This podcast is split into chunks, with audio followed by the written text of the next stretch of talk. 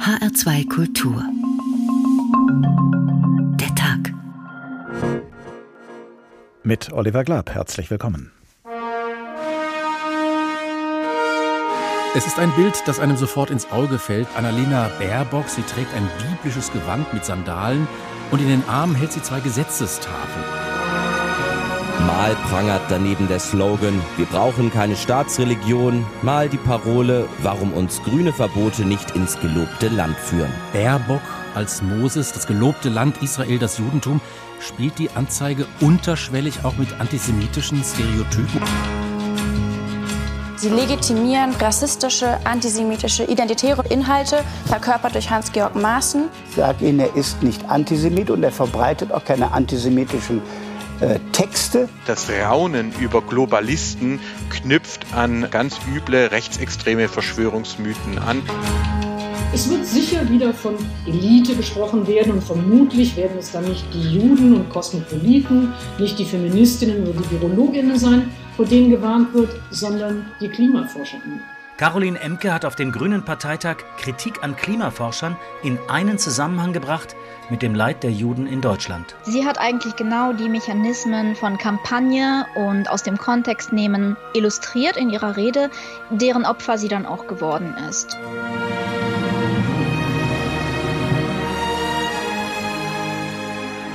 Annalena Baerbock, dargestellt als Moses mit Verbotstafeln. Dieses Bild, eine Fotomontage mit entsprechenden Slogans, bemüht die Initiative Neue Soziale Marktwirtschaft, um zu verkünden, was von einer grün geführten Bundesregierung angeblich alles verboten würde. Eine Wahlkampfpolemik, hinter der in den Augen vieler Menschen aber mehr steckt als nur Polemik, nämlich eine gehörige bzw. ungehörige Dosis an Antisemitismus, suggeriert in Wortwahl und Bildersprache. Die Publizistin Caroline Emke beschreibt in einer Videobotschaft auf dem Bundesparteitag der Grünen die verbreitete Neigung, immer wieder einzelne Gruppen kollektiv zu brandmarken. Sie nennt dabei Juden und Klimaforscherinnen in einem Satz und wird daraufhin eines unzulässigen, verharmlosenden Vergleichs beschuldigt. Genau hinschauen scheint in beiden Fällen der nächstliegende und wichtigste Ansatz. Welche Wahlbotschaften sind womöglich giftiger, als es auf den ersten Blick den Anschein hat? Und wo wird vielleicht Schlimmeres unterstellt, als gesagt wurde? Grenzen definieren und Grenzen wahren, beides gehört zur politischen Auseinandersetzung in einer Demokratie und ist sogar unerlässlich. Sonst wird das Gift in einem Wahlkampf immer gefährlicher für die, die kämpfen und für die, die wählen. Üble Kampagnen, Antisemitismus im Wahlkampf, so heißt diesmal der Tag in H2 Kultur. Und wir beginnen ihn mit einer Bildbeschreibung, denn mein Kollege Ulrich Sonnenschein hat sich mal die Anzeigen angeschaut, die die Initiative Neue Soziale Marktwirtschaft auf den Markt geworfen hatte und die in mehreren deutschen Zeitungen im Anzeigenteil abgedruckt worden waren. Annalena und die zehn Verbote. In roter Schrift auf weißem Grund prangen die Buchstaben auf einem Plakat, das die Kanzlerkandidatin der Grünen, Annalena Baerbock, in altertümlichem Gewand mit zwei Gesetzestafeln zeigt. Sie blickt bestimmt und etwas stolz in die Kamera und scheint mit dem, was sie da zu präsentieren hat, zufrieden. Das Anzeigenmotiv spielt deutlich auf den Propheten Mose an, der laut Altem Testament die zehn Gebote direkt von Gott erhielt und sowohl für die jüdische als auch die christliche Religion eine zentrale Rolle spielt. Doch wo Mose humanistisch-religiöse Gebote vorstellte, sind es hier zehn Verbote, mit denen die Grünen angeblich zukünftig Politik machen wollen. In schlechtem Deutsch stehen da Dinge wie du darfst kein Verbrennerauto fahren, du darfst nicht fliegen, du darfst nicht schöner wohnen oder du darfst nicht mal daran denken, dass mit zehn Verboten Schluss ist. Und daneben der von Anzeige zu Anzeige wechselnde Schriftzug Warum wir keine Staatsreligion brauchen oder Grüne Verbote führen uns nicht ins gelobte Land. Urheber dieser Kampagne ist die neoliberale Initiative Neue Soziale Marktwirtschaft INSM, die infolge des Parteitags der Grünen vor politischen Verboten warnen will. Der Markt, so das vorherrschende Argument, könne all das regeln, was uns umwelt- und klimapolitisch droht.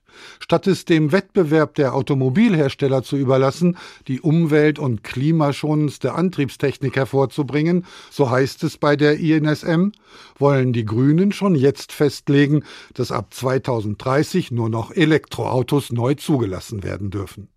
Deutlich sieht man einen unliebsamen Trend, politische Ziele mit Verboten durchzusetzen.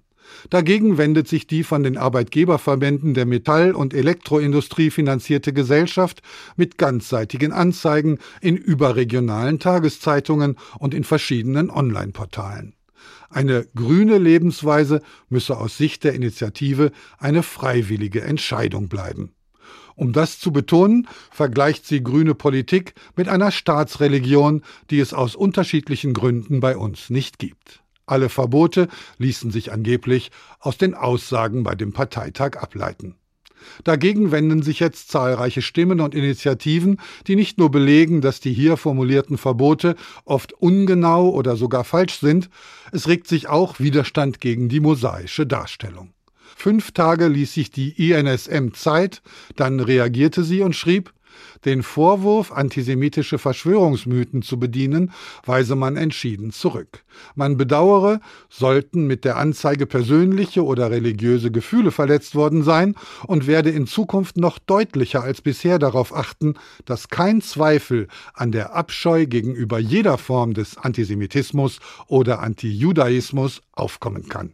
Soweit die spätere Stellungnahme der Initiative Neue Soziale Marktwirtschaft zu ihrer Anzeigenkampagne gegen die Grünen und ihre Kanzlerkandidatin Annalena Baerbock.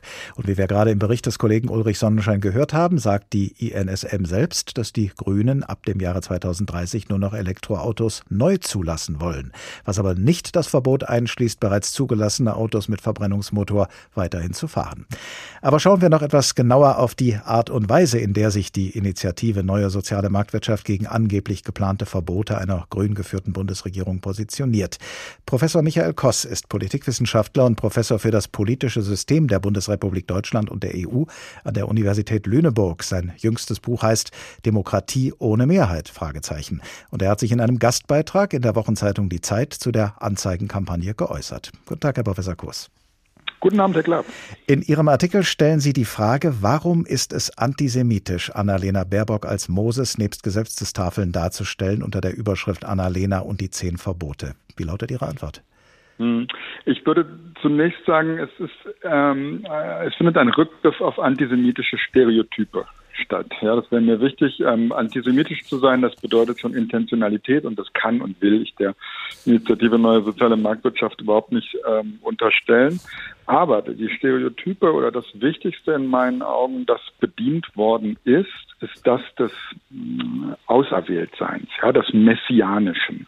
Ja, äh, das damit, das an sich würde ich jetzt auch noch nicht grundsätzlich problematisieren, wenn das nicht eben in einem nächsten Schritt, der damit, würde ich sagen, denknotwendig angestoßen wird, unterstellen würde, dass man einfach nicht dazugehört. Und da wird es wirklich schwierig, weil da endet sozusagen eine konstruktive auch im Rahmen eines Wahlkampfes. Ja, da kann man nicht immer nur miteinander kuscheln, schon klar, aber da endet wirklich eine konstruktive politische Auseinandersetzung und es findet eben Stigmatisierung statt und die ist sehr schädlich. Woraus lesen Sie denn ab, dass Annalena Baerbock und die Grünen als Leute äh, bezeichnet werden oder es, suggeriert wird, dass sie nicht dazugehören? Wie können Sie das an dieser bildlichen Darstellung festmachen? Ja, ähm, also wie gesagt, das ist erstmal äh, ein sehr alter Topos, dieses auf dem Berg als Moses sich zu positionieren, den interessanterweise auch mit schon Karl Marx anheimgefallen ist, mit ähnlich abwertender Absicht, der ja Jude, Jude war. Ähm, und dann äh, ja die ganze die, die Pose sozusagen, die Bildsprache, der rote Hintergrund, das rote Meer, ähm, die Geburtstafeln in der Hand und die natürlich eben ja, äh, es ist sozusagen für mich denknotwendig verknüpft dann eben auch, kann ja jetzt auch streiten, ist das vielleicht nicht eigentlich sogar christlich, ist das dieses Alte Testament, auch unsere Religion, aber dann mit den Geburtstafeln, das hat schon was aus meiner Sicht einfach eine sehr auserwählte sowohl Symbolik als auch mit ähm, diesen Verboten, die da man meint, ähm, und das Volk bringen zu können, äh, was die Inhalte anbelangt. Ja, und die Gebote, die kommen ja eben, oder die Verbote im Fall der Anzeige, die kommen ja eben auch direkt von Gott. Also kann man da auch nicht mehr widersprechen. Ja. Es gibt nur richtig und falsch. Annalena Baerbock ist bei den richtigen oder eben bei den falschen, je nach Lesart, aber dazwischen ist kaum noch Verhandlungsspielraum. Nur, so wenn, nur wenn man jemanden als Moses darstellt, dann äh, muss man natürlich die ganzen Requisiten ihm beigesellen. Mhm. Wenn ich jemanden als Napoleon darstelle, gehört da auch der Zweispitz und die Hand in der Weste dazu. Das, äh, äh, damit ein Bild funktioniert, jetzt mal unabhängig davon, äh, welche, welche Wirkungen es darüber hinaus noch hat, muss man natürlich mhm. das ganze Instrumentarium auffahren, wenn man es denn macht. Ist korrekt. Es gibt aber, da würde ich jetzt einhaken und sagen, es gibt halt Bilder, die funktionieren in der politischen Auseinandersetzung. Ich kann mich gut erinnern, ähm, äh, Oskar Lafontaine, der, wo Sie jetzt Bonaparte ansprechen, ja, der kokettierte ja selber gerne mit diesem Napoleonischen und es hatte auch noch was Ironisches, Selbstironisches, irgendwie alles wunderbar. Äh, aber es gibt eben Bilder, die sind äh, aufgrund von Dingen, die gar nicht in der, in der Gewalt der Initiative Neue Soziale Marktwirtschaft liegen, äh, sehr stark konnotiert und von denen lässt man dann besser die Finger. Und das Moses-Bild gehört in meinen Augen dazu, insbesondere in dem Moment, wo eben eine abwertende Botschaft ausgesendet werden soll. Die würde ich persönlich äh, Wahlkampf hin, Wahlkampf her nicht mit einem Moses-Bild in der Politik verbinden. Würde ich einfach lassen. Und äh, die, der Gedanke, sie die eigene Politik als äh, messianisch äh, zu, zu verkaufen oder beziehungsweise es anderen zu, vorzuwerfen, dass, dass die anderen das machen, äh, ist das nicht ein ganz normales äh, Wahlkampfmittel? Äh, das, das, das, der Wahlkampf lebt ja auch von Zuspitzung. Mm, auf jeden Fall. Also Zuspitzung, das ist ein gutes Stichwort, die finde ich auch grundsätzlich ähm, absolut wünschenswert, weil nicht jeder will ein ganzes Wahlprogramm lesen und manchmal ist man hinterher auch nicht schlauer, wenn ich ehrlich bin. Ähm, äh, und wenn ich da differenzieren sollte, würde ich sagen, muss immer ähm, die Bild und ähm, auch die ähm, äh, schriftliche Sprache muss immer äh, so sein, dass man das Bild vor Augen hat von gemeinsam am Tisch sitzen und darüber streiten, was man nun machen soll. Ja, aber in dem Moment, wo es kippt in die Richtung, wo man eben suggeriert, jemand gehört eigentlich gar nicht an den Tisch, da würde ich sagen, ist eine Grenze erreicht. Und für mich nochmal äh, hat ähm, dieses äh, eben stereotypisch aufgeladene äh, Anzeigenkampagne genau diese, diesen letzteren. Du gehörst hier nicht an den Tisch oder ihr gehört hier nicht an den Tisch. Wie gesagt, dieses äh, Motiv, äh, Herr Professor Koss, habe ich noch nicht ganz äh, verstanden. Ähm, Moses bringt ja die Gesetzestafeln oder die Gesetze, die Gebote unter sein eigenes Volk. Da ist doch überhaupt keine Trennung zwischen demjenigen, der äh, Gebote oder Verbote mitbringt und dem Volk, das sich daran halten soll. Genau, Herr Glaub, Sie sagen es, sein eigenes Volk. Und da wird suggeriert, ähm, dass eben ähm, ähm, Annalena Baerbock und die Grünen dem Fehlschluss aufsetzen, ganz Deutschland, äh, das ja wählt am äh, im September, sei das eigene Volk der Grünen. Ja? Das ist natürlich ein Fehlschluss. Aber genau das wird ja unterstellt fälschlicherweise, weil das niemand behauptet hat äh, in, der ersten, in, der, in, in einem ersten Schritt. Aber dieser äh, falsche erste Schritt wird, so mein Argument, da eben schon mitgedacht. Ja, und das, diese, dann kommt das Ganze sofort, das meine ich mit dem Bild vom nicht mehr am Tisch sitzen, auf so eine schiefe Ebene, wo man sich darüber unterhalten muss, wessen Volk das alles ist. Und dann kommt man schon wieder zu einem Diskurs, den ich im Wahlkampf gar nicht führen wollen würde, schon gar nicht im Zusammenhang mit dem Klimawandel oder, oder dessen Notwendigkeit von dessen Bekämpfung und so weiter. Und es kommt alles irgendwie auf eine schiefe Ebene, die durch diese Bildsprache so mein Argument ausgelöst wird. Sie analysieren das Ganze und entschlüsseln es äh, wissenschaftlich, aber viele, die sich das Bild angeschaut haben, werden mhm. möglicherweise gar nicht an diese Implikationen gedacht haben. Wenn Antisemitismus, wie Sie das ja auch geschrieben haben, ein äh, kultureller Code ist, dann mhm. ein Code funktioniert doch nur bei denen, die ihn kennen und die sind in diesem Fall entweder sowieso schon antisemitisch oder wissenschaftlich geschult. Ähm, jein, würde ich jetzt ganz sozialwissenschaftlich antworten. Und zwar, es ist ja so, es gibt, wir haben sozusagen äh, Normen, die sind geronnen, die sind kodifiziert und es gibt sozusagen informelle Normen. Diese Codes gehören zu den informellen Normen. Und zu denen gehört eben sowohl, dass, äh, dass sie nicht vollumfänglich verstanden werden müssen, um schon was auszulösen. Das ist jetzt wirklich basale sozialpsychologische Erkenntnisse. Und aber auch, dass äh, man auch über ein rudimentäres Wissen über ihre Angemessenheit schon verfügt. Ja, nur äh, ne, auch wer von sich behaupten kann, er hätte noch nie davon gehört, äh, ich nehme jetzt ein drastisches Beispiel, Mord sei strafbar, der wird vor Gericht nicht so gut davonkommen. Ja? Und auf einer anderen Ebene gilt das für informelle Normen eben genauso. Und ich setze mich dafür ein. Ja, ich sage nicht, es ist so. Äh, auch hier kein Geh- und Verbotsmessianismus von meiner Seite, aber ich würde mich stark dafür einsetzen, zu ähm, differenzieren und zu sagen, all diese ausschließerischen Codes, von denen antisemitische Stereotype einer sind, ja, die gehören in den Wahlkampf nicht rein. Da kommen wir vom Hölzchen auf Stöckchen, unterhalten uns überhaupt nicht mehr um die Sache und es geht wirklich einfach nicht voran, auch nicht in den Gesetzlichkeiten eines Wahlkampfes. Davor warne ich, das möchte ich gerne raushalten. Alles andere, ja, welches Gradziel man erreichen muss, welche Maßnahmen mhm. dafür nötig sind, ob das nötig ist und so. Das soll gerne umstritten sein. Da habe ich keine Probleme damit. Professor Michael Koss, Politikwissenschaftler und Professor für das politische System der Bundesrepublik Deutschland und der EU an der Universität Lüneburg. Vielen Dank. Üble Kampagnen, Antisemitismus im Wahlkampf, der Tag in HR2 Kultur. Im vergangenen Herbst, als sich die deutsche Wiedervereinigung zum 30. Mal jährte, wollte der Schriftsteller Max Czolek dem Bild einer harmonischen deutschen Einheit etwas entgegensetzen, und zwar die, wie er sagte, provokative Behauptung einer jüdisch-muslimischen Leitkultur. Aus dieser Idee eines neuen und noch nie gehörten Narrativs ist das folgende Stück historischer Sensationsberichterstattung entstanden, im Gewand einer, sagen wir mal, fiktionalen Doku-Reportage. RJ, the most trusted Jews in news. Jews News Today beginnt jetzt. Sehr verehrte Zuschauerinnen und Zuschauer, liebe Goyim. Unser heutiger History Special präsentiert bahnbrechende Erkenntnisse. Offenbar gibt es handfeste Beweise für eine jüdisch-muslimische Leitkultur in Deutschland und ganz Mitteleuropa. Sollte sich bestätigen, wovon ExpertInnen seit längerem ausgehen, müssen die Geschichtsbücher umgeschrieben werden.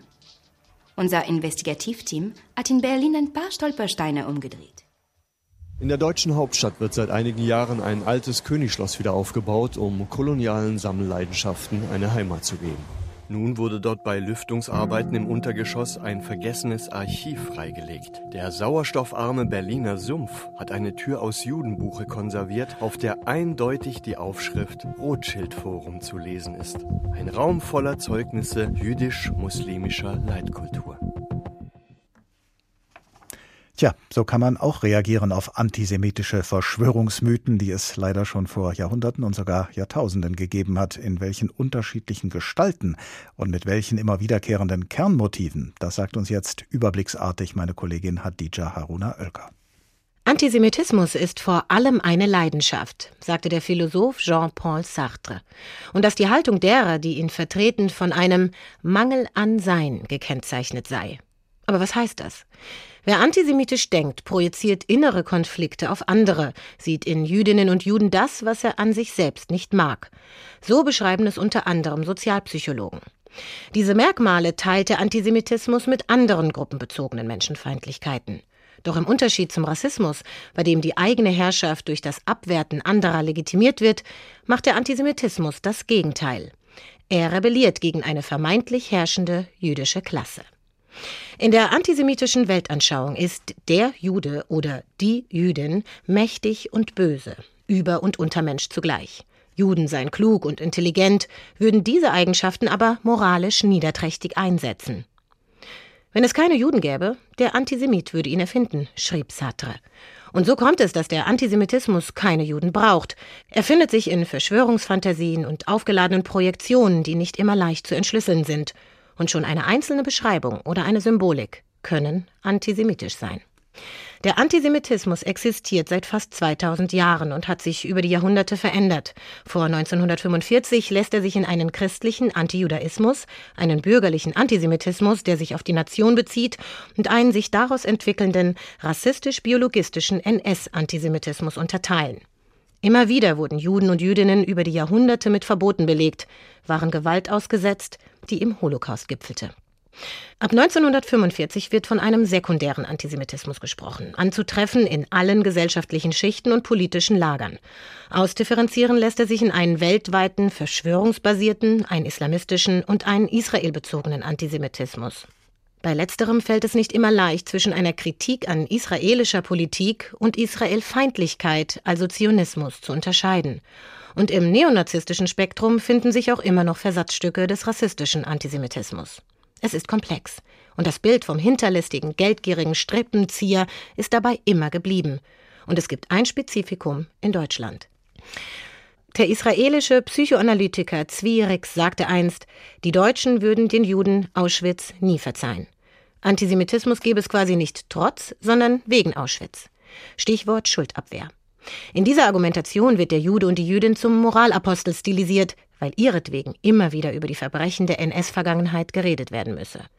Deshalb falle es manchen leichter, den Antisemitismus auf andere abzuwälzen. Der Sozialpsychologe Sebastian Winter spricht von einer jüngeren Erscheinungsform, die sich als Konstellation von Antisemitismus und Muslimfeindlichkeit zeigt. Die These, in Deutschland gäbe es keinen Antisemitismus mehr. Die Muslime seien heute die wahren Antisemiten.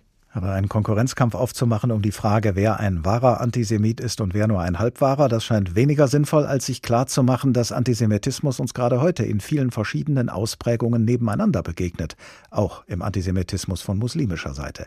Vor etwas mehr als zwei Jahren hat der Deutsche Bundestag die sogenannte BDS-Bewegung als antisemitisch verurteilt.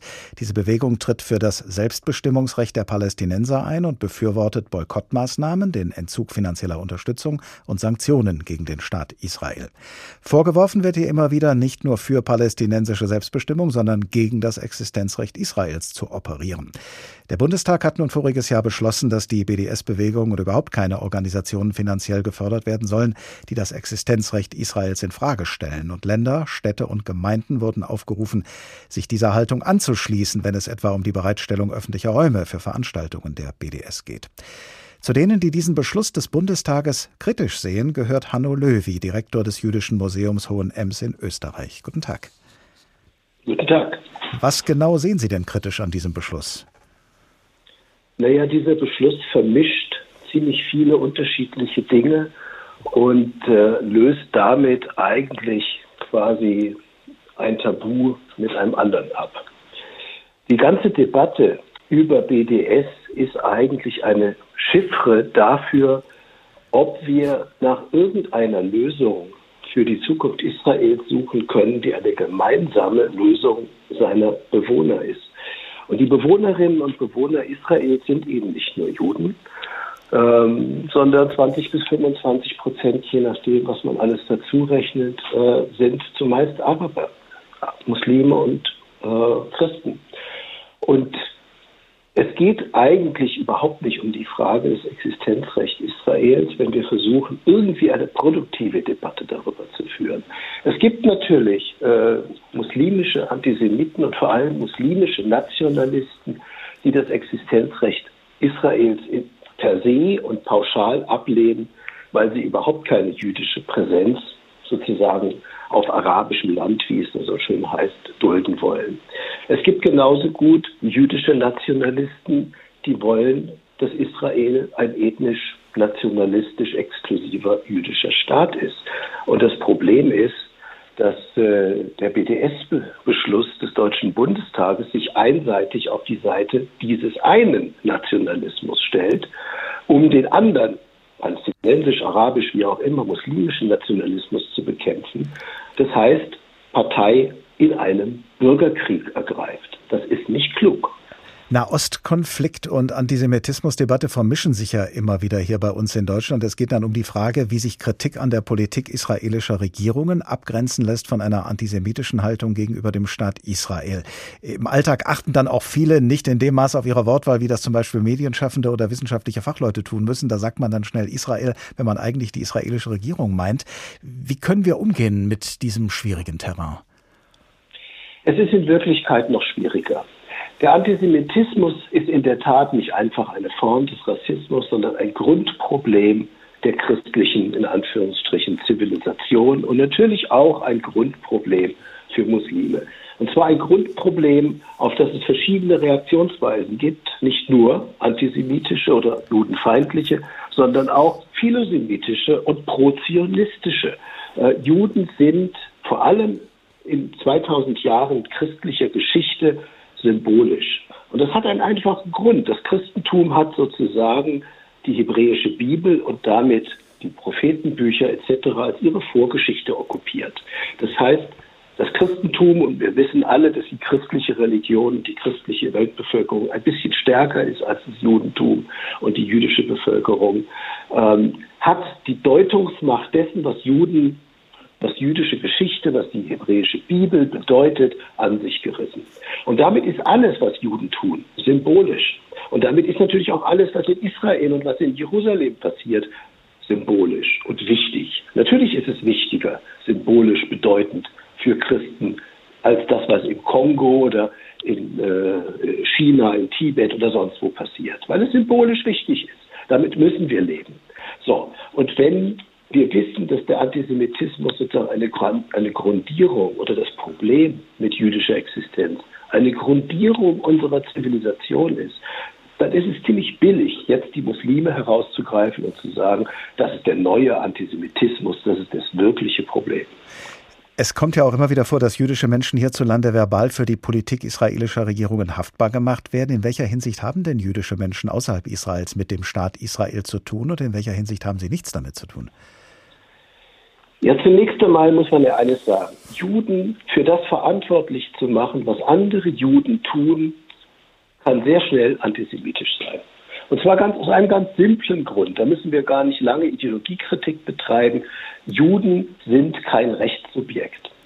Es, es gibt überhaupt keinen Grund, einen Juden für das, was ein anderer Jude tut, verantwortlich zu machen.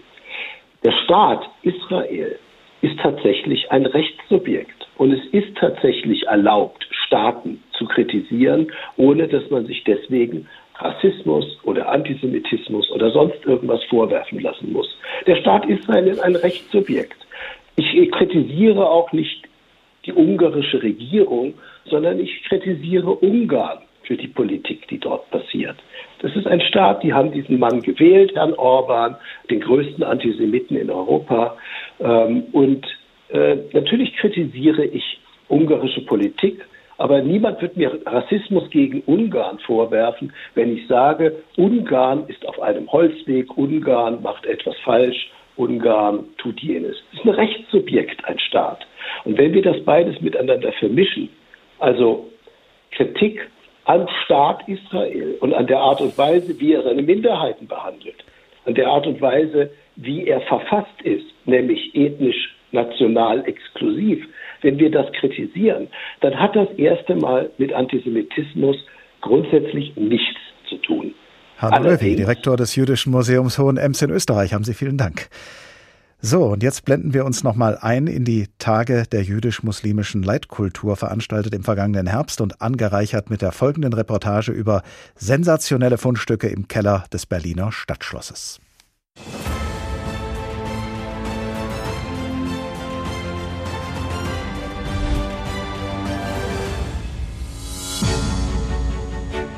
Beim Studieren der Archivalien haben wir nicht schlecht gestaunt, zum Beispiel bei der Stadtgeschichte. Offenbar hat es in den letzten 1000 Jahren einige Übertragungsfehler bei den Berliner Bezirksnamen gegeben. So wurde Kreuzberg früher Kreuzberg geschrieben. Schmöckwitz heißt eigentlich Schmockwitz. Die Germanen scheinen insgesamt deutlich semitischer zu sein, als man das hierzulande denken mag. Der Germanist Theo von Falafelberg von der Georg-Kreisler-Universität Göttingen hat herausgefunden, dass die nordische Runenschrift eigentlich aus dem semitischen Sprachraum stammt. Der Anfangsbuchstabe im phönizischen Alphabet hat die gleiche Gestalt wie die F-Rune, mit der auch die germanische Zeichenreihe beginnt. Er trägt den Namen Aleph, das Rind.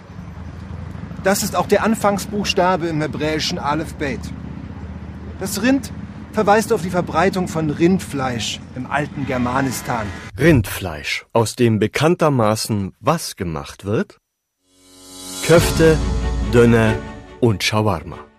Was dieses investigative Team noch so alles zutage gefördert hat an den Tagen der jüdisch-muslimischen Leitkultur im vergangenen Herbst, dazu später mehr.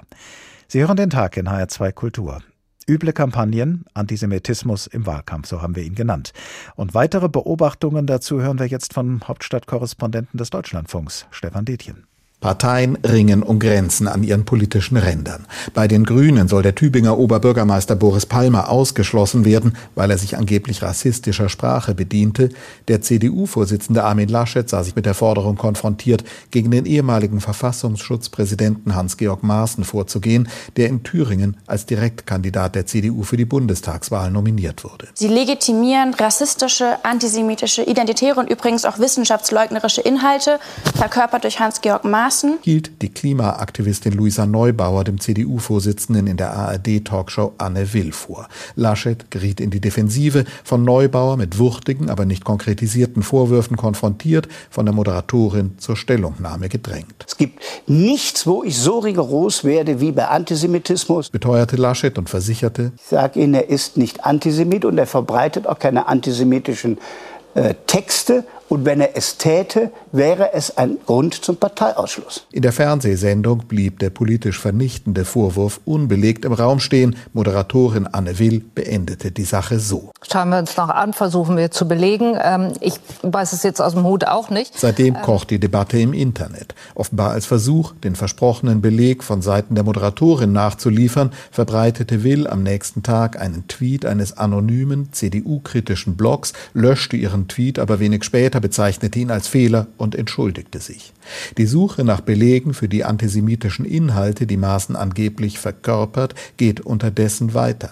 Als Beweis wird vor allem auf eine Äußerung Maaßens verwiesen, in der er von Globalisten und Sozialisten spricht und damit einen rechtsextremen Code verwende, sagt im ARD-Hörfunk der baden-württembergische Antisemitismusbeauftragte Michael Blume. Das Raunen über Globalisten knüpft an ganz üble rechtsextreme Verschwörungsmythen an und das muss man nicht mal mir als Wissenschaftler glauben, das kann man auch bei der Adenauer Stiftung nachlesen. Genügt die Verwendung des Wortes Globalisten, um einen Antisemitismusvorwurf zu begründen, der Parteiausschlüsse und weitergehende Konsequenzen zur Folge hat?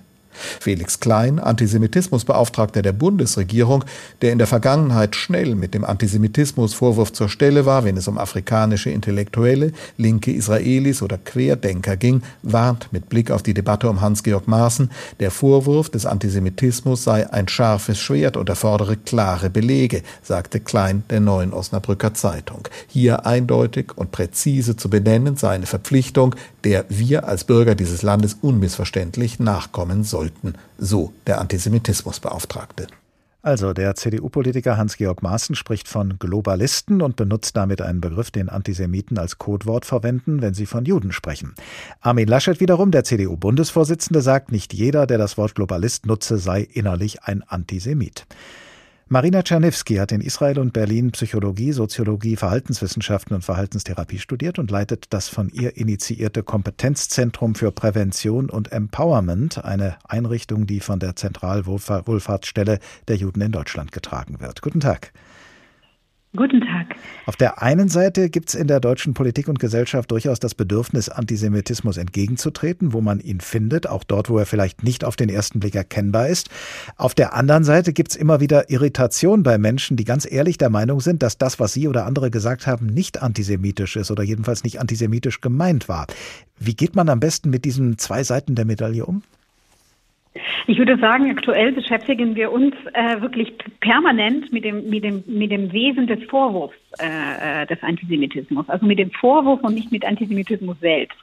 Das ist etwas, was mir äh, in den letzten Wochen aufgefallen ist, aber eigentlich immer schon da war, äh, dass der Vorwurf von Antisemitismus schwerer wog als äh, der antisemitische Vorfall selbst. Ne? Und da vielleicht gehen auch die, die Perspektiven der, der adressierten Menschen komplett unter. Aber das ist nur so ein bisschen als Klammer. Naja, wenn man Antisemitismus ins äh, Gespräch bringt, dann ist das ja äh, verständlicherweise mit einem Vorwurf verknüpft, denn wenn wir, wir wollen ja alle nicht, dass es Antisemitismus gibt. Genau, aber es, es, es sieht so aus, dass der Vorwurf anders wiegt als, als die Tat an sich. Ne? Mhm. Ähm, äh, ich würde gerne vielleicht dahin kommen wollen, ähm, weil unabhängig davon, wer was gesagt hat, ähm, kann die Struktur einer Aussage angeschaut werden.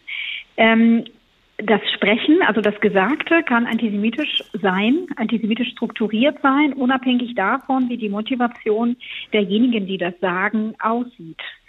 Ähm, es wäre wichtig, dahin zu schauen, wie wird, in welchem Kontext wird eine bestimmte Aussage eingesetzt, mit welchem Ziel, mit welcher Intention und was transportiert eine oder andere Aussage. Von daher ähm, über den ähm, Sinn ähm, und die äh, Chiffrierung äh, des Begriffs Globalisten nachzudenken, macht durchaus Sinn, völlig unabhängig davon, wer diese Aussage getätigt hat. Ähm, Aber Frau Czerniewski, ähm, Struktur genau. ist ja doch ein sehr abstrakter Begriff. Es sind doch äh, Menschen, die sich in einer bestimmten Weise äußern, damit etwas meinen oder auch nicht meinen äh, und mhm. richtig verstanden oder missverstanden werden. Was genau meinen Sie, wenn Sie, wenn Sie von Strukturen ähm, sprechen? Wissen Sie, wenn bestimmte Denkfiguren, Denkmomente, also äh, erstmal sprachliche, ne, Sprachbilder, sagen wir Sprachbilder, Einstellungen, äh, Begrifflichkeiten äh, an verschiedenen Orten zu unterschiedlicher Zeit auftauchen und ähnlich sind, ne, ähm, auf dieselben Mythen ähm, ähm, Verschwörungsmomente aufbauen, dann ist es sehr wichtig äh, anzuerkennen, dass Antisemitismus keine Fehlhaltung ist, keine Einstellung von Einzelnen ausschließlich, sondern ein Strukturphänomen, ein Gewaltphänomen, ein Phänomen, welches sozusagen historisch und aktuell ähm, an unterschiedlichen Stellen zu unterschiedlichen Zeit relativ ähnlich auftaucht. Und ähm, so kommen wir darauf zu sprechen, dass Antisemitismus tief verwurzelt ist, historisch, natürlich auch gegenwärtig und äh, dass diese Figur äh, der, des mächtigen, na, übermächtigen Juden ähm, überall auftaucht, dass äh, die Annahme der, der, des Einflusses, der Macht, habe ich schon gesagt, überall auftaucht und dass ähm, ihn zu jeder Zeitepoche im Kontext ähm, äh, krisenhafter Ereignisse eben genau diese Figur aufgegriffen wird ähm, und in den neuen Kontext gestellt, so wie auch jetzt aktuell ähm, auf den Demonstrationen gegen welche die, welche Strukturen müsste man welche Strukturen müsste man denn auf welche Weise ändern, damit äh, man Antisemitismus zurückdrängen kann? Können Sie das mal an konkreten Beispielen klar machen? Also erstmal müssen wir anerkennen, dass ähm, Antisemitismus eine Denkstruktur ist, ein Weltbild. Ne? Es ist nicht nur eine Einstellung, das ist kein Vorurteil. Wir müssen, äh, glaube ich, äh, den Mut haben und die Kraft ähm, haben, ähm, Antisemitismus als ein solches Weltbild äh, anzuerkennen. Das ist erstmal der erste Schritt überhaupt, weil daraus folgt die Konsequenz, dass viele Menschen in unserer Gesellschaft und darüber hinaus am Antisemitismus partizipieren und bestimmte Denkmuster in sich tragen, ja, Ressentiments in sich tragen, auf Jüdinnen und Juden auf eine bestimmte Art und Weise reagieren, Jüdinnen und Juden auf eine bestimmte Art und Weise sehen. Ähm, wie bekommt man äh, das denn? Wie bekommt man das denn geändert? Jeder Mensch ist ja zunächst mal unvorbelastet, wenn er wenn er auf die Welt kommt und aufwächst. Und ähm, welch, was, ich was? glaube, wir brauchen, wir brauchen ein, ähm, ja, es ist natürlich eine sehr komplexe Frage. Also erstmal, wenn wir wissen, dass Antisemitismus auf allen Ebenen der gesellschaftlichen Organisation als Denkstruktur auftreten kann, dann ist das sehr naheliegend, dass es auch in Institutionen, in Sprache, in mhm. Schulbüchern, im Unterricht ebenfalls auftauchen kann und dass es nicht nur auf eine oder andere fixe Gruppe ähm, auszulagern sei. Wenn wir das anerkennen, dann, dann wissen wir, dass, dass wir alle an einer oder anderen Stelle vielleicht bei sich schauen müssen. Ja, das ist erstmal ein ganz, ganz besonders wichtiger Schritt. Ähm, und es muss also Beschäftigte in Institutionen äh, sensibilisieren in, im stärkeren genau, Maße und in die Ausbildung, in die Fort- und Weiterbildung äh, von wichtigen Institutionen, wichtigen Organen, sage ich mal. Äh, von Schule bis hin zu Justiz, ähm, weil wir haben tatsächlich ein sehr brüchiges, also gesellschaftlich gesehen, ein sehr brüchiges, ein unklares, ein verschwommenes Verständnis von Antisemitismus und es ist sehr, sehr schwierig, etwas zurückzudrängen, was wir nicht ganz verstanden haben, was wir wirklich nicht verstehen. Wir streiten uns über Definitionen, über die Zugänge. Was sei Antisemitismus eigentlich? Wir ähm, erkennen und entdecken viel zu spät, äh, dass es auch Menschen gibt, die von Antisemitismus als Gewalt betroffen sind, ne, adressiert werden und betroffen sind, dass es hier Menschen in unserer Gesellschaft gibt, deren Perspektiven lange unerhört geblieben sind. All das sind relativ neue Entwicklungen. Ähm, deswegen müssen wir, glaube ich, uns äh, auf eine lange Reise vorbereiten. Wenn wir es wirklich ernst meinen, dann müssen wir uns uns alle damit beschäftigen. Und äh, da ist niemand ausgenommen aus dieser Beschäftigung. Und ähm, Struktur heißt, dass es nicht nur eine Fehlhaltung ist, die mit einem korrigierenden Wissen zu korrigieren sei. Und dass es Menschen und Gruppen gibt und selbst auch politische Parteien, die damit spielen, ähm, wo auch Jüdinnen und Juden wieder zum Spielball verschiedene Instrumentalisierungsprozesse werden. Ähm, und das ist, das ist natürlich in der hiesigen Gesellschaft so, aber mhm. das ist auch zwischen den Communities so. Und wir haben eine lange Tradition des Beschweigens und der Bagatellisierung von Antisemitismus als ein relevantes, gegenwärtiges Phänomen. Und das ist etwas, was wirklich uns auf die Füße fällt, buchstäblich, weil es uns vor die Aufgabe stellt, das mhm. zu durchdringen, jetzt. Marina Czerniewski, vielen Dank. Psychologin, Soziologin, Verhaltenswissenschaftlerin und Leiterin des Kompetenzzentrums für Prävention und Empowerment, eine Einrichtung, die von der Zentralwohlfahrtsstelle der Juden in Deutschland getragen wird. Vielen Dank. Und weiter geht's mit den Tagen der jüdisch-muslimischen Leitkultur, einer Veranstaltung zum 30. Jahrestag der deutschen Einheit im vergangenen Jahr. Und nachdem wir vorhin den Germanisten Theo von Falafelberg über Verwandtschaften zwischen dem nordischen und dem semitischen Alphabet dozieren hörten, werden wir nun erfahren, was die was Hermine Schmockwitz, die Besitzerin des Berliner Stadtschlosses, zur Debatte über die jüdisch-muslimische Leitkultur beizutragen hat.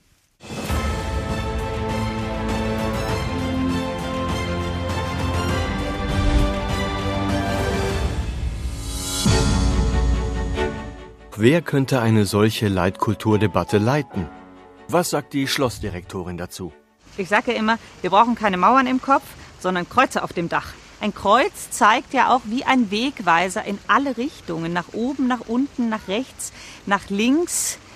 Es ist eigentlich ein Zeichen für Weltoffenheit, leider immer wieder falsch verstanden absichtlich, worauf ich eigentlich hinaus will. Die Beschäftigung mit unserer Herkunftskultur kann zu einem neuen Miteinander führen. Allerdings sollte die Debatte in geordnete Bahnen geleitet werden. Die Hinweise auf eine Hegemonie jüdisch-muslimischer Kultur verdichten sich. Doch wie passen sie zusammen? Archäologin Chana Anik hat eine Ahnung. Allem Anschein nach ist die Erzählung zweier erfolgloser Belagerungen Wiens durch die Osmanen nicht korrekt. In diesem Dokument bedankt sich der österreichische Kaiser Franz Osman I. beim preußischen König Friedrich Schlemiel dem Kurzbeinigen für seine Unterstützung und schickt 10.000 Dönerspieße nach Berlin. Eine willkommene Gabe in der schnell wachsenden Stadt. Preußen verwendete die Schenkung zur Errichtung eines weltberühmten Leitkulturdenkmals. Architektin Aischegül R. Bauer weiß, was sich kaum jemand bewusst macht. So wie Amsterdam auf Holzpfählen errichtet wurde, so wurde die Berliner Museumsinsel auf Dönerspießen gebaut was statisch auch wirklich sinnvoll ist, weil Dönerstahl ja sehr viel langlebiger ist als Eichenpfahl. Die Berliner Museumsinsel auf Dönerspießen erbaut noch ein überraschender Ertrag bei den Tagen der jüdisch-muslimischen Leitkultur. Sie hören den Tag in HR2 Kultur und wir beschäftigen uns diesmal mit den bitteren Früchten, die der Bundestagswahlkampf zuletzt hervorgebracht hat. Üble Kampagnen, Antisemitismus im Wahlkampf haben wir diesen Tag genannt. Begonnen hatten wir ihn mit einem Blick auf die von vielen als antisemitisch empfundene Kampagne der Initiative Neue Soziale Marktwirtschaft gegen die Grünen und ihre Kanzlerkandidatin Annalena Baerbock. Und nun kommen wir, wie zu Beginn angekündigt, zu einer anderen Antisemitismusdebatte, die indirekt auch mit den Grünen zusammenhängt. Sie gelten aber diesmal nicht als Zielscheibe antisemitischer Angriffe, sondern ihr jüngster Parteitag wurde zum Forum einer Videobotschaft der Publizistin Caroline Emke, die wegen eines mutmaßlich harmlosenden Vergleichs in die Kritik geriet. Aber lassen wir uns diese Debatte erst noch mal schildern von unserem Politikredakteur Christoph Keppeler. Knapp sieben Minuten lang war Caroline Imkes Grußwort an den Grünen Parteitag. Sie warnte vor Desinformation und Ressentiments. Der Unterschied zwischen wahr und falsch drohte aufgehoben zu werden. Stichwort Donald Trump, Stichwort angeblich geplanter Bevölkerungsaustausch. Dabei würden bestimmte Gruppen immer wieder verunglimpft. Es wird sicher wieder von Elite gesprochen werden und vermutlich werden es dann nicht die Juden und Kosmopoliten, nicht die Feministinnen oder die Virologinnen sein, vor denen gewarnt wird, sondern die Klimaforscherinnen. Die Bildzeitung titelte Rednerin vergleicht Klimaforscher mit verfolgten Juden. Die Welt am Sonntag meinte, Caroline Emke hat auf dem Grünen Parteitag Kritik an Klimaforschern in einen Zusammenhang gebracht mit dem Leid der Juden in Deutschland. CDU-Generalsekretär Paul Ziemiak twitterte: Das ist eine unglaubliche und geschichtsvergessene Entgleisung auf dem Parteitag der Grünen. Der Grünen-Politiker Cem Özdemir kritisierte etwas milder: Vergleiche mit dem Hass, dem Menschen jüdischen Glaubens ausgesetzt sind, sind nicht angemessen. Der Antisemitismusbeauftragte der jüdischen Gemeinde Berlin, Sigmund Königsberg, sah in Emkes Worten eine Relativierung von 2000 Jahren Judenverfolgung.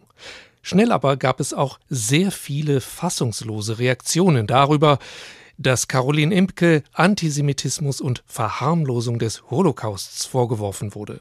So beim Soziologen Harald Welzer im RBB. Emke bezieht sich ja eben gerade auf Angriffe gegen Juden. Und da muss man schon ein Höchstmaß an bösartiger Kreativität haben, um aus ihrem Satz irgendwas Antisemitisches herauslesen zu wollen. Auch die Publizistin Marina Weißband, Jüdin, die zum Holocaust-Gedenktag im Bundestag gesprochen hatte, verteidigte Imke in der Dreisat Kulturzeit. Sie hat eigentlich genau die Mechanismen von Kampagne und aus dem Kontext nehmen illustriert in ihrer Rede, deren Opfer sie dann auch geworden ist. Sie hat ähm, einen sehr wichtigen Mechanismus erklärt, nämlich wie Verschwörungsgeraune und das Gereden von Eliten funktioniert. Und sie hat aufgezählt, wofür dieses Codewort Eliten stehen kann. Zahlreiche jüdische Künstlerinnen und Künstler und Intellektuelle nahmen Caroline Imke in einer gemeinsamen Stellungnahme in Schutz, darunter der Pianist Igor Levit, der Autor Max Czolek und der Direktor der Bildungsstätte Anne Frank in Frankfurt, Meron Mendel. Wir kritisieren scharf die Form der Angriffe auf die Publizistin, die exakt das vollziehen, was Caroline Emke in ihrem Redebeitrag formuliert und wovor sie zu Recht eindrücklich gewarnt hat. Die Beschädigung der politischen Öffentlichkeit durch mutwillig verzerrte Halbwahrheiten und bösartige Verdrehungen von Sinn, mit denen politischer Streit nicht ausgetragen, sondern ausgehöhlt wird. Schließlich rief der Zentralrat der Juden in Deutschland dazu auf, diese Debatte rasch zu beenden.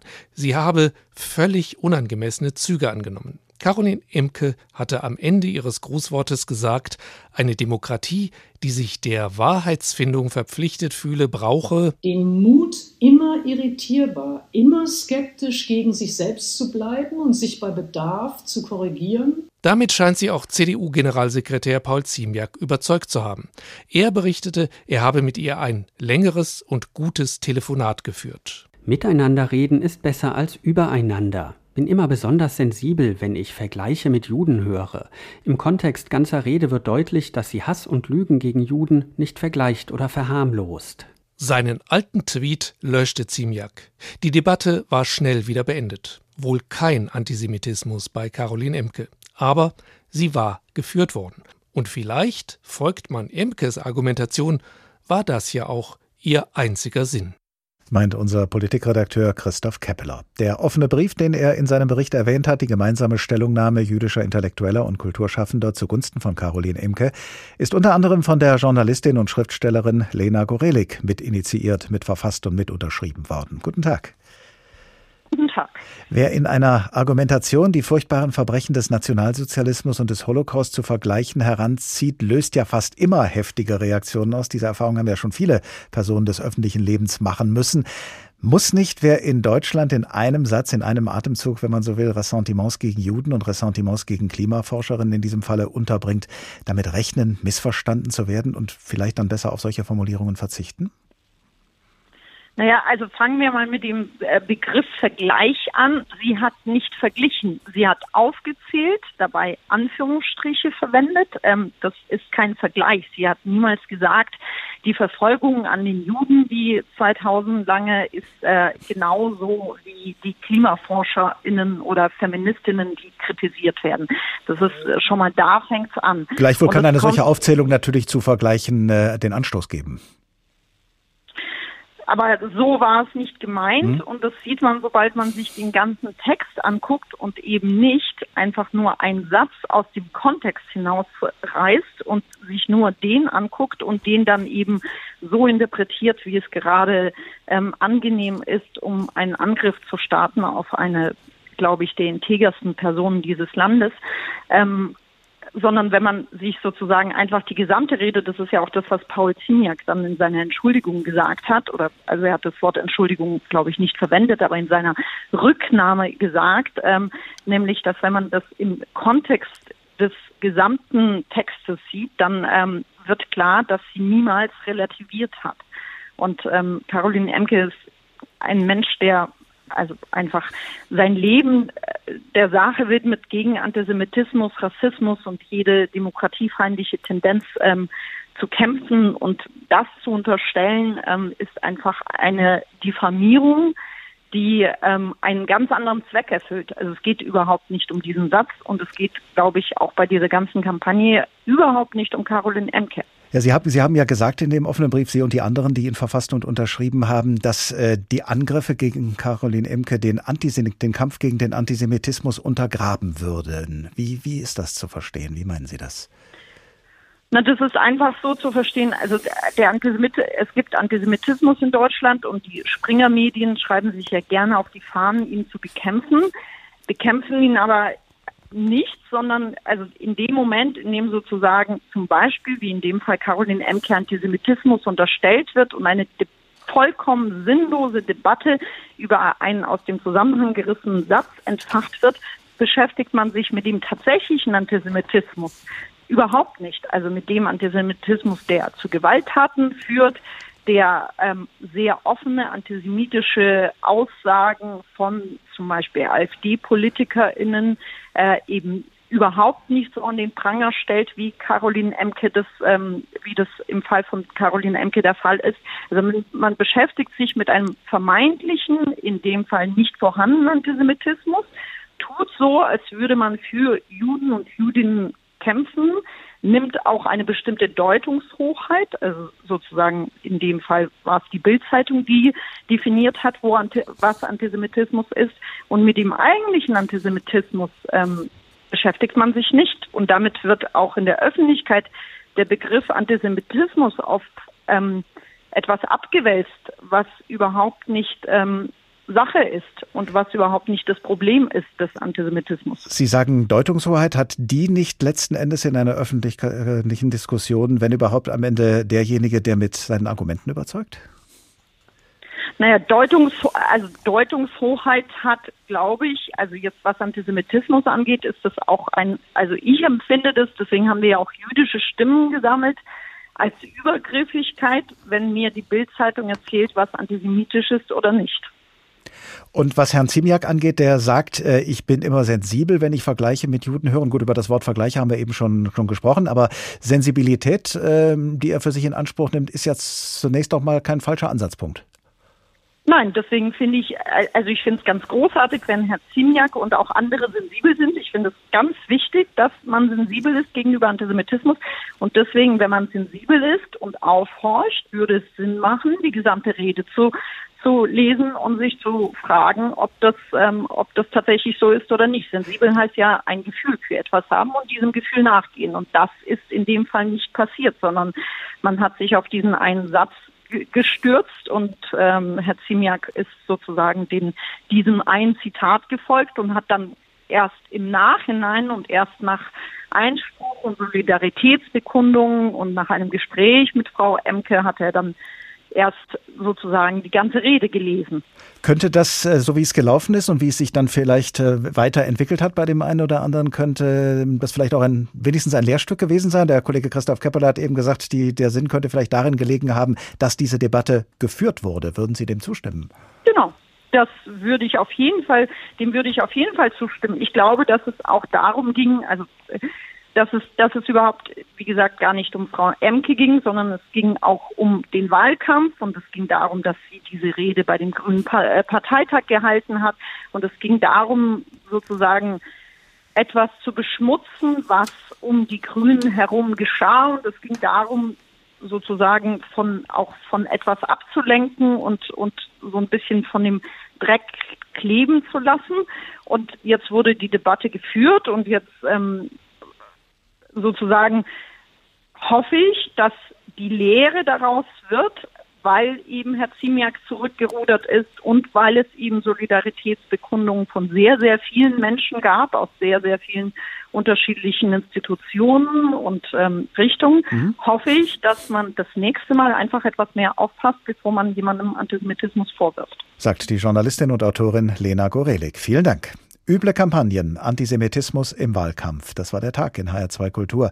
Als Podcast nachzuhören auf hr2.de und in der ARD Audiothek. Und vielleicht kann es nicht schaden, immer irritierbar, immer skeptisch gegen sich selbst zu sein, wie wir es vorhin von der Publizistin Caroline Imke gehört haben. Ich heiße Oliver Glab und ich wünsche Ihnen noch eine gute Zeit. Bis zum nächsten Tag.